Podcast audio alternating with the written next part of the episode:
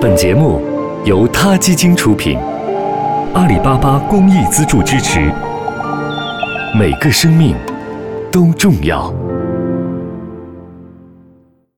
欢迎收听今天的他 Radio，获取每天最新节目推送，请关注他 Radio 微信公众号。不仅有音频文字版，还有更多关于动物的精彩资讯哦。战利品狩猎这个词最近两年频繁在社会新闻中出现，但这个词一般人第一次见还真不知道是什么意思。和平年代哪来的战利品呢？人类的和平年代对于动物来说可一点也不和平。战利品狩猎就是指有些人喜欢猎杀大型野生动物。杀完后，将猎物的皮毛啊、头骨啊、獠牙等等这些被猎人们称为战利品的东西带回家，挂在墙上或者铺在地上。猎人们称自己的行为事关他们的追求和狩猎的冒险精神。但在现代文明社会，很多人都反对这样残忍的猎杀无辜的野生动物的行为，因为他们成了人类虚荣心的牺牲品。如今，反对战利品狩猎并不只是所谓的一小撮动物保护主义者的声音，整个社会都在倾向于不再支持狩猎活动。今年，美国佛罗里达州政府就根据群众的投票决定暂停猎熊季，这意味着四百多头曾被人类判处死刑的黑熊因此获得了生存下去的机会。在2015年，佛罗里达州政府曾批准了从10月24日到30日为期一周的猎熊季，这是20年来政府第一次允许针对美洲黑熊的战利品狩猎。结果，仅仅在10月24日这一天中，就有大约200头黑熊遭到猎杀。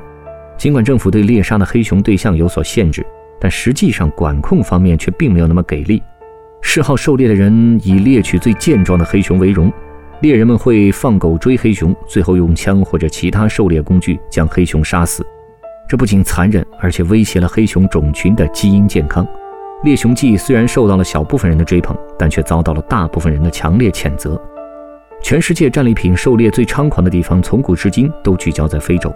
那里丰富的野生动物资源吸引着嗜血猎人们前赴后继地赶往野性非洲。最可怕的是，这种行为在大多数非洲国家都是合法的。当然，参与合法狩猎游戏的人需要向当地政府缴纳一笔不小的费用，这对一些极度贫困的非洲国家是一种难以抵挡的诱惑。南非比勒陀利亚的一家动物标本制作间里，在一堆被猎杀的动物战利品面前，工人在制作标本。进行战利品狩猎的通常是富裕圈子里的一小撮人，可以说它是有钱人的游戏。根据所猎取的动物的不同，把许可证、当地导游、狩猎设备以及旅途的花费都包括在内。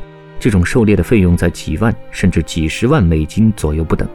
此前有报道称，去年杀死津巴布韦狮王塞西尔的美国医生帕尔默就在那次猎狮行动中花费了五万美元。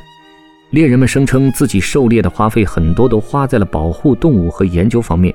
对此，澳大利亚悉尼的经济学家无国界组织在其2013年2月发布的一份报告中称，战利品狩猎对当地社区的经济贡献仅有百分之三，这微乎其微。外国狩猎者的大部分花费并没有流向当地的民众和企业，而是流向了国际公司或者位于这些非洲国家首都的公司、政府机构和个人。再加上腐败等原因，狩猎所得收入很少能够惠及当地社区。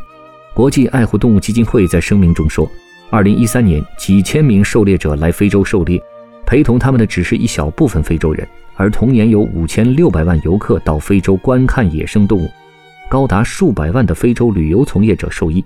另外一种支持战利品狩猎的理由是，合法狩猎能够减轻对非法猎杀野生动物的行为。还有一个理由是，杀掉一些种群内部捣乱的或者老弱病残的个体，还能够保证野生动物种群的健康发展。不得不说，这种想法真的太天真了。狩猎会刺激人类对猎杀以及对战利品的需求，让狩猎者和购买战利品的人的胃口越来越大，最后遭殃的还是野生动物。人类也不应该去扮演上帝之手去处置那些捣乱或者老弱病残的个体。真正有权利去这样做的只有大自然。一些优秀的野生动物纪录片拍摄者。在看到小狮子被野狗吃掉，即使内心中充满怜悯，也不会出手相救。这是一样的道理。大自然有自己的运转方式，你以为自己的出手是出于好意，但却不知道会产生什么样的蝴蝶效应。非洲野生狮子的数量目前正在急剧减少，在大约一百年前，还有二十万头狮子驰骋在非洲大地上，而如今已经骤降至三万头左右，它们已经被列入了高度濒危物种的大家庭。另外几种被经常猎杀的大型野生动物，如水牛、河马、犀牛、豹子和大象，也面临同样的困境。国际爱护动物基金会北美地区负责人杰夫·弗洛肯称：“只剩下这么点狮子了，任何人都不应该将枪口瞄准它们。为了保护而猎杀，不仅听上去自相矛盾，而且实际上就是自相矛盾的。”二零一五年开始，更多人开始意识到，我们不必为了拯救某种动物而去杀戮它们。二零一五年九月。习近平主席访美，与美国总统奥巴马一致决定，在各自的国家颁布禁令，全面停止象牙出口贸易。二零一五年，中国国家林业局就宣布暂停战利品狩猎的非洲象牙进口。